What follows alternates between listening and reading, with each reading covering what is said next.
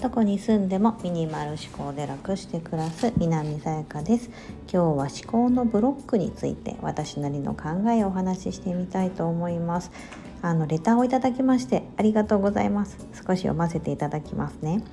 思考のブロックって何かで学んだり本を読んだりしたご経験ありますか？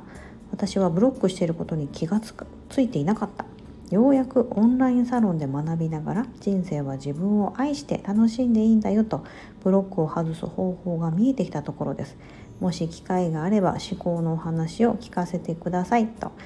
お便りいただきましてありがとうございます。なんかレターっていいですよね。あのインスタグラムのコメントとかって結構あんまり長く打てないなんだろうな長い文章打てないですけどレターってこう文字数そんな関係なく本当お手紙って感じですごくいただくと嬉しくなります。ありがとうございます。そう思考のブロックですよね。あのブロックといえば壁ですよね。でよくありがちなのが何々しなければならない、うん、私はこうでなければいけない。または「私なんて」とか。そういうなんだろうな。あのそういったところですかね。あとなんかこう幸せを受け入れられないとか、うん、なんかちょっと幸せな時があるとあなんかこういう幸せなこと感じちゃってる。やばいやばいなんか次悪いことが来るんじゃないか。とか、うん、なんかそういうふうにネガティブに考えてしまったりお金のブロックとかもよく言いますよね。お金を受け取るブロックができていないとあブロックを外せていないと,、えーと、お金は入ってこないよとか。うん。といったふうに気持ちもそうです。考え方のところ思考のブロック。さあこれをどうやってその鎖をですねじゃらじゃらと外してですねこうなんかはつらつと生きていくのか 私なりのあの考えというか私が今まで経験したことをお話ししますとうんと一番いいなと思うのはやっぱその環境に身を置くことだと思います。自分が、えーと、なりたい環境とかつながりたい人のとこには積極的に行くとその人たちの考え方だったり思考に触れることになるのでもろに影響を受けます。だから今このレターいただいた方がオンラインサロンに入っていらっしゃるっていうのは多分あこれだって思ったものに入って入ったと思うんですよね。でそれってすごくよくてやっぱそこの、あの自分が求めてた環境から思考を学んでそこからブロックを外していくと、うん、いうことって大事です。あの要は周りの人がですねネガティブだったりとかあと周りの人からこうですね「お前なんて」みたいな感じで言われるとですねやっぱそういうふうに思ってしまうのでどんどん壁が分厚くなっていくと思います。ですけどその壁を取っ払うためにはやはりあのそのかん自分が行きたい環境のところにいる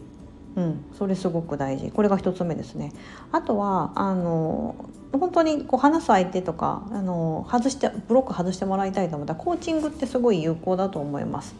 あの今結構流行ってますよねコーチって言ってあの同じように人生を伴走してくれるような感じであのビジネスの関係でつながれるのであの友達とは違うまた家族とは違った本自分の本音をさらけ出すこともできると思うのでそこでブロック外してもらうっていうのも一つの手だと思います。あと私は結構本読むのおすすめしてます。あのこの間あの宇宙の法則とかってお話ししましたけどあのヒックス夫婦っていうアメリカのですねあのご夫婦が入りでチャネリングができると。でそのエイブラハムっていうその、まあ、宇宙からのそのメッセージみたいなのをあの私たちに伝えてくれる役目をしてくださる方がいるんですけどもうこれ聞いただけだと超怪しいですよね 私も初め「へえ」とか思いましたけど、うん、あの別にそれを信じる信じないとかではなくてその考え方に触れるってことがすごくいいなと思ってるんです。うん、であの「願えば叶う」っていう私本を一冊一応持ってます。全部でですね私自分が持ってる本って5冊ぐらいしかないんですよ。あの片付けとかそのミニマリスト的な本とあとこれ合わせて5冊ぐらいしかないんですけどあのこれは要は引き寄せパワーを高めるみたいな感じでよくある引き寄せの法則みたいなことはどういったことなのかっていうのが書かれていますたくさん。うん、でそのこういった本もいいですよね。あと私はこの本を知ったきっかけそのエイブラハムって知らなくて初め知ったきっかけになったのはもともとはブロガーでゆるミルマリストっておっしゃってたミシェルさんっていうブロガーの方がいてその方がですねあのその方も好きで私あのブログ読んだりあと本本から知ったんですけどあの店頭でパッとあのいいなって思った本がその方の本ででその方の他の本も買ったりしてでその方が今そういった引き寄せセッションみたいなことをやってたりして、うん、そこから知ってこの「願えば叶う」って本とかも、うん、なのであの自分がこうピンときたいろんなそういう活動してる方っていろいろいらっしゃるんで私はたまたまそのミシェルさんって方があのあいいなと、うん、本から見ていいなと思ったんですけどあのそういった自分のちょっと心地いい環境に導いてくれるような人なんかそれ読むとすごくほっこりするとかやる気が出てくるとか、うん、そういったポジティブに思考が働く場所に自ら持っていくことってすごく大事だと思います。なんか学んだっていうかなんかこう今まであのそういった経験を通してあこっちだなあこっちだなみたいな感じで自分のですねこのあの向く足をですねあのこうちょっと方向転換していったような感じです。本当私ネガティブ思考だったんですよ23年前まで 結構最近ですよね自分大嫌いで自己肯定感って言ったら「いやもう私自己肯定感ない塊です」みたいな感じで自信持って言えるみたいな、うん、そんなタイプだったんですけどあの変われましたね。結構あと発信するのおすすめです。なんかそういったネガティブな感情、うん、があったりなんか自分って嫌だなと思ってたり自分って何もないとかよく思いがちだと思うんですけど全然そんなことはなくて、うん、なんか自分がこれ好きだとかこれちょっと得意だなってことを少し発信していくと、うん、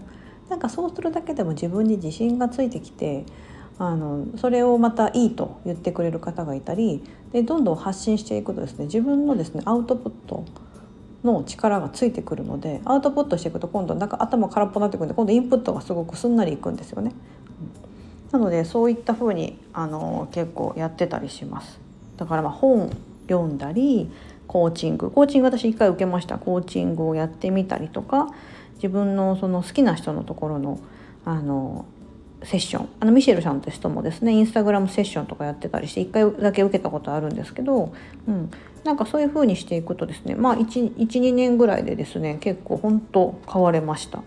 あと私やっぱ発信も大きいかな。インスタグラム、まあ、仕事を辞めたってこともあってインスタグラムでその自分のまあ得意な整理収納だったりとかそこからあ私ミニマリストだなとか思ってミニマリストってことを発信したりとかなんかそういった今までないまた一面を発見できたりもしたので、はい。